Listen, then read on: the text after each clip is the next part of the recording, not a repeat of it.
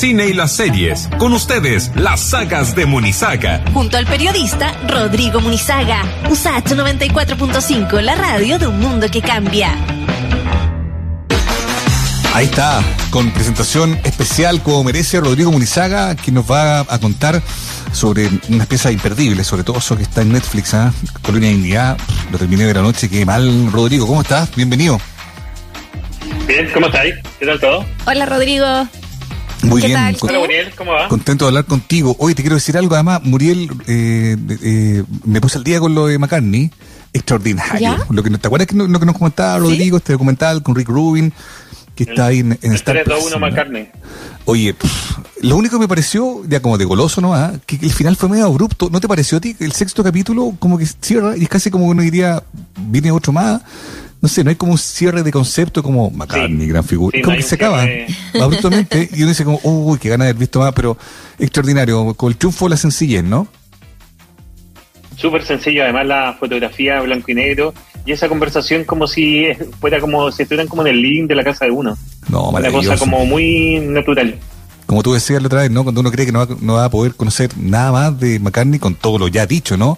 Aún hay piezas que te pueden sorprender y, y donde puedes conocer más de genios musicales como él. Hablemos de lo de hoy día. ¿Quieres partir con eh, lo nuevo de Bond, no? ¿Qué tal está Sin Tiempo para Morir? Oye, me, me, me gustó, es como la, la, la- además es una película que ya tiene un récord, es la película que mejor le ha ido eh, desde que partió la pandemia.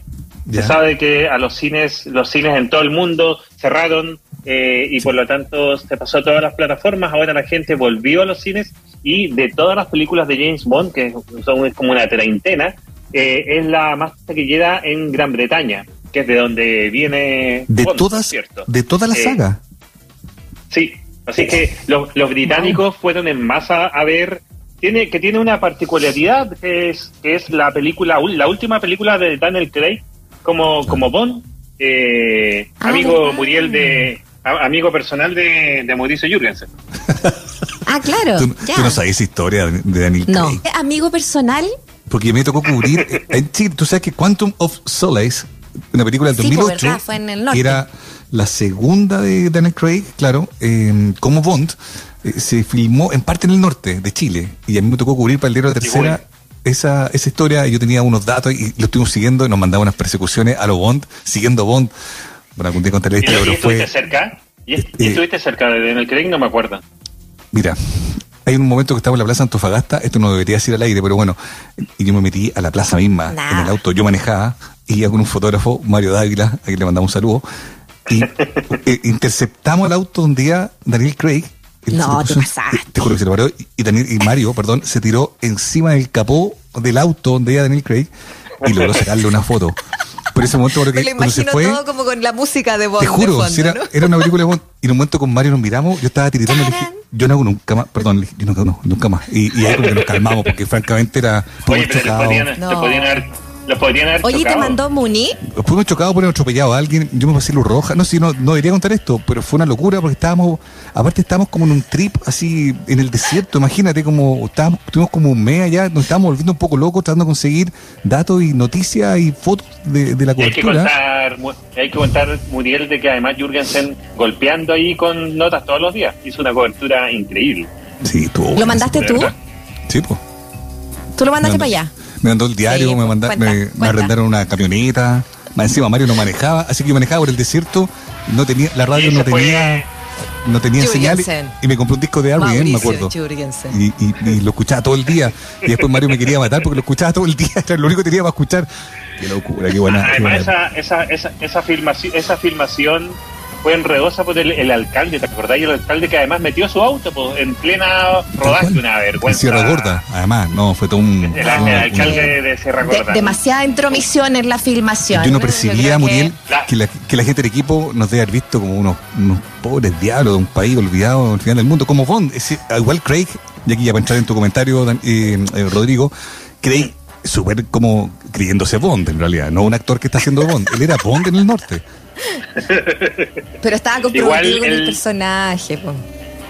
Igual Daniel cree un, un capo, como que yo creo que una algo muy importante de él es que, y por eso yo, yo creo que él revivió un poco la saga. No es que la saga nunca haya estado tan baja, solo de que Casino Royale eh, yo he visto muchas películas de Bond, a mí me gusta Bond, no soy fanático Sí. ni la he visto del 100%, pero Casino Royale es espectacular, Es es, una superbuena. peliculaza. Es súper buena. Y, y era su primera, y era su primera como James Bond, entonces es, creo que además Casino Royale creo que es la más taquillera de toda la saga de Bond y, y tuvo unas críticas espectaculares y él estaba demasiado bien. Luego, esa película que en parte se filmó en Chile, mala Mm. suerte le, le dimos a la saga porque es la peorcita Es en mucho mala, tiempo. Luego, la mala. es mala, es mala. Luego vino Skyfall, que eh, estaba súper bien. Spectre, que es del año 2015, era la última Bond, que no funcionaba muy bien, la verdad. Y luego viene esta, que es la quinta y última de Daniel Craig, y que es un cierre, es un cierre definitivo. No voy a entrar en spoiler, pero cierra totalmente la trama de su personaje. Eh, y que es una película que es muy distinta a otras Bond porque él eh, es, un, es un Bond ya más, más avejentado. Ya. Está de hecho al inicio, al inicio de la trama, él ya está retirado.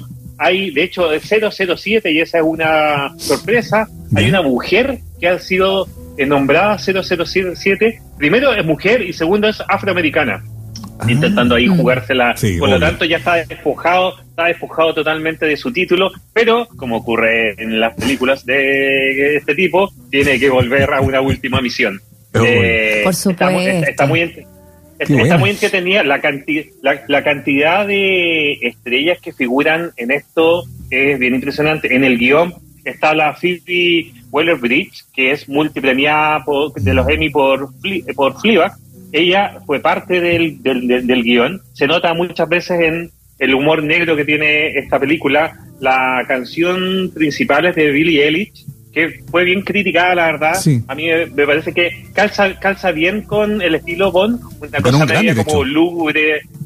Sí, pero pero es una es una canción media julera, la verdad. No me gusta. A mí me gustó, no, no a mí la no. última canción Bond que me gustó era la de Adele para Skyfall, en el estilo medio como Oye, que era buena, setentero, ¿no? Era buena, buena. claro. Ahora, Ah, Había, Tina Turner, como Duran Duran. claro, hizo una clásico, gran no y más antiguo, qué sé yo, John Warwick y tantas otras, pero, a ver, Garbage pero- tuvo sí. una, ¿no? también Garbage tuvo una, exactamente. Sí. Sí. Pero entrando en el mundo de eh, Craig, pues todos decimos ya, los más viejos dicen, no, el único Bond es Sean Connery, que es mi favorito. El que más películas ha hecho de Bond es Roger Moore, que era una lata.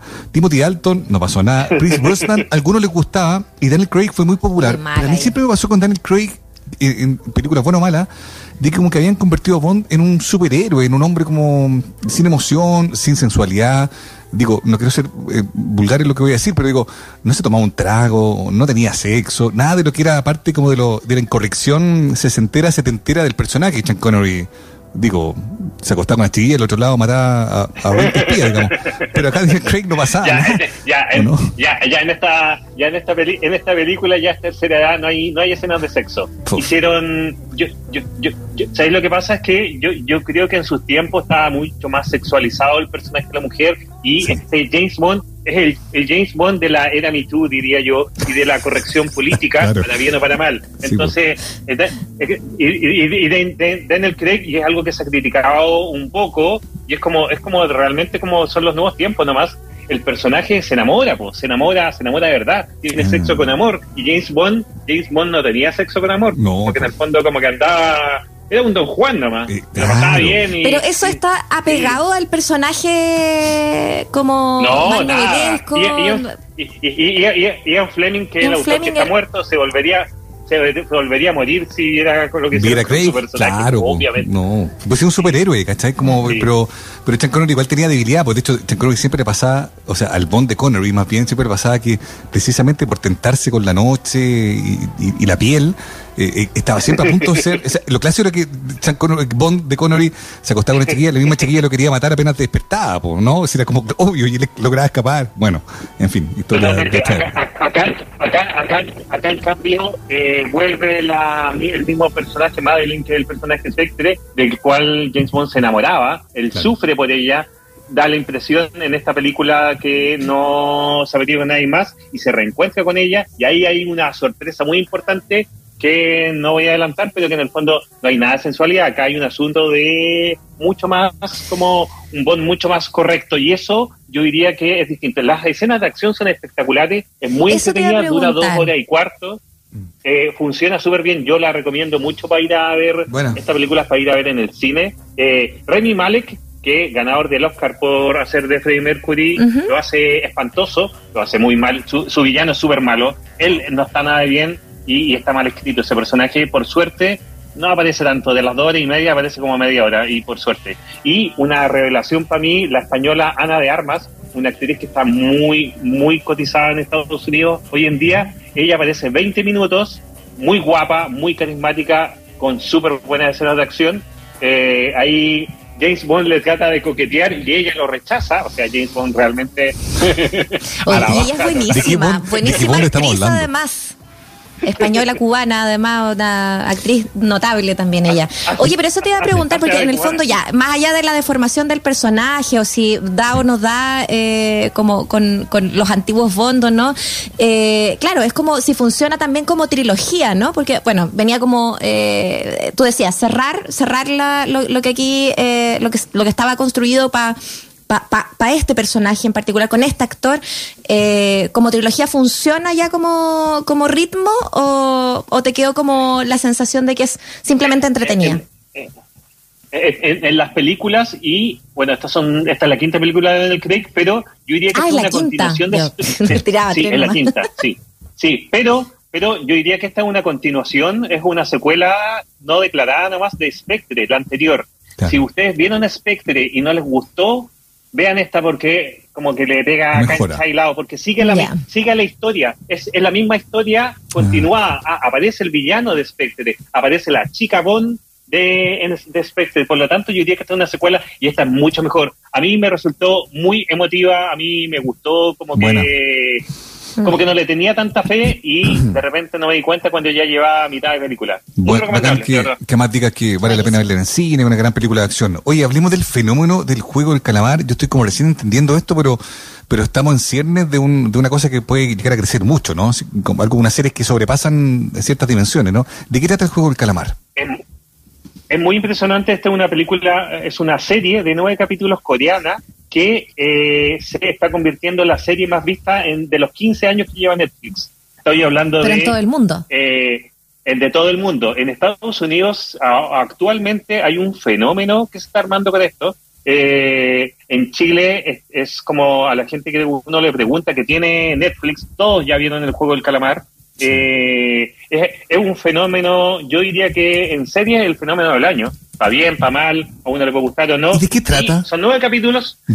Es sobre eh, un tipo, un, un tipo que es un perdedor, un ludópata, que ¿Ya? su mujer lo dejó, tiene una hija que lo quiere mucho, pero él se gasta toda la plata, le roba la plata a su abuela, vive, o sea, a su mamá, vive con ella. Es un tipo que está muy acosado por las deudas. Además, hay unos mafiosos que andan detrás de él por plata que no devolvió. El tipo está en desesperación y encuentra a alguien un tipo que eh, le ofrece entrar en un juego y le da un juego que es una tontera, eh, un juego infantil, eh, y él engancha, eh, logra ganar dinero y el tipo le dice, si quieres un juego mayor, eh, llámame por teléfono. El tipo en la desesperación por la falta de plata lo llama y eh, entran en un juego. Estoy contando los primeros Sin saber lo 15 que es. minutos y que. Claro. Sí, sí. Eh, te voy a contar los primeros 15 minutos porque es muy necesario para, en el fondo, situar y para que les quede muy Entender, claro en qué consiste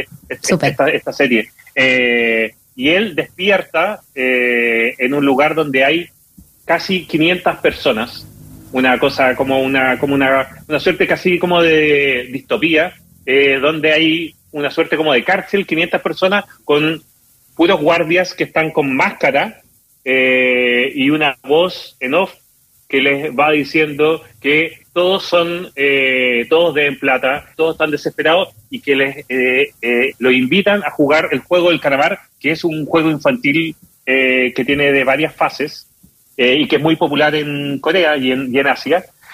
Eh, y eh, lo que parece esto como muy intrigante a, a los pocos minutos se, ha, eh, se revela que es un juego eh, de canciones infantiles como de crear como un 2 3 congelado, esto es Ya. literal, un 2 3 Ya. congelado, eso sería la versión acá de Chile, Sí, sí. y si, y si no te congelas te matan. Eh, es- eso Se vuelve rápidamente como una suerte de, de, de juegos del hambre ahí. Eso pensé, ¿no? eh, Qué buena. Pero, pero, pero, ¿no? pero en los juegos, pero los juegos, pero los juegos del hambre en una versión hardcore. No, esto, Claro. ojo con esto, el, el Oye. fenómeno es súper grande, es tan grande y yo, yo leía de que hay niños de 8 o 9 años que están viendo esta serie y de ¿En verdad, eh, Mm. muy, muy no, ojalá que si tienen sobrinos o cachas Que no la vean, y son ¿no? menores de edad, que no la vean porque es muy, eh, muy morbosa.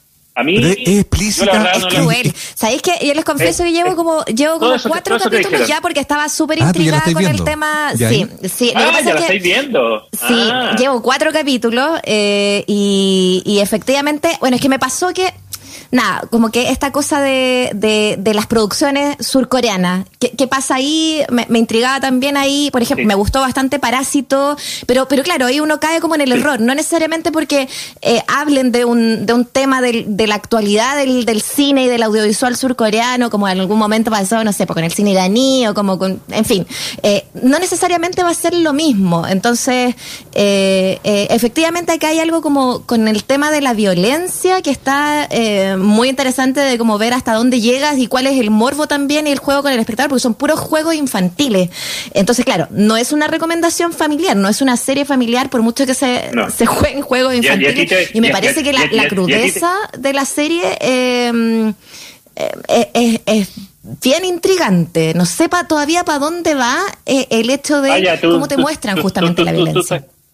Tú- estás ahí porque a mí derechamente como que no como que me cargó a mí no me gustó no no diría que es una mala serie definitivamente yo no soy el público para esa serie nomás Claro, Eh, claro. Tal vez tal vez Mm. tiene que ver con que me, eh, este par de años en pandemia me he sentido tan agobiado del encierro y todo que tal vez quiero ver cosas un poco más felices en este momento y no quiero ver cómo Claro. asesinan muy muy cruelmente a gente y lo muestran de una manera muy realista Muriel, tú que estáis viéndola, como que no, Sí. no es no es Tarantino, esto no es Tarantino que tiene humor negro. Acá eh, se muestra, No, aunque es- todo esto parece algo fantasioso, es muy realista, donde la gente literalmente pisan cadáveres y muestran los cadáveres. Eh, me parece...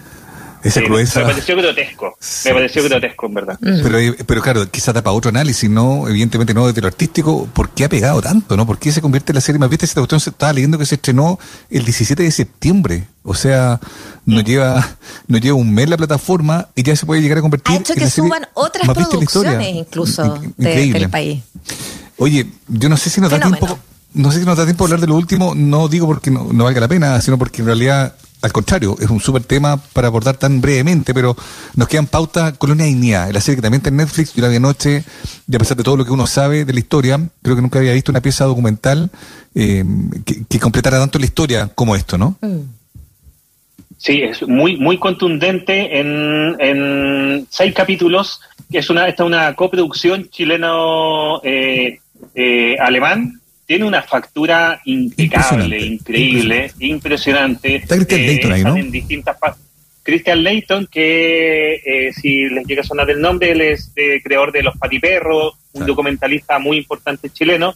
Él fue el de la idea original y algo que es muy relevante, eh, los dos directores de Colonia Ni- eh, Dignidad durante décadas filmaron mucho de, para, para Schaeffer y su gente y todo ese material nunca había sido visto. Eh, y las imágenes que hay desde los años 60 están mejoradas, se demoraron cinco Claro. años en esto. Esto es un trabajo muy laborioso y eh, tiene el, el material es, al- es alucinante y el relato está muy bien construido. Yo diría que además hay un Mm. pedazo de Chile, de un doble discurso de Chile. Uno puede obviamente como pensar como un tipo eh, como Paul Schaeffer, o sea, cómo este país en verdad eh, hizo la vista gorda con un pedófilo, que algo que yo no sabía. En los años 60, Schaeffer arrancó de Alemania por Claro. casos, eh, arrancó la justicia por Claro. casos de pedofilia. Y acá en Chile, eh, el embajador de Chile en Alemania eh, hizo el nexo, lo recibieron acá, eh, se convirtió derechamente en una secta Eh, y esto fue mucho antes de Pinochet. Como no, no es como, como con, con Pinochet tuvo, tuvo aún más que vista gorda todo esto. Eh, como decís tú, Mauricio, yo también lo encontré espectacular.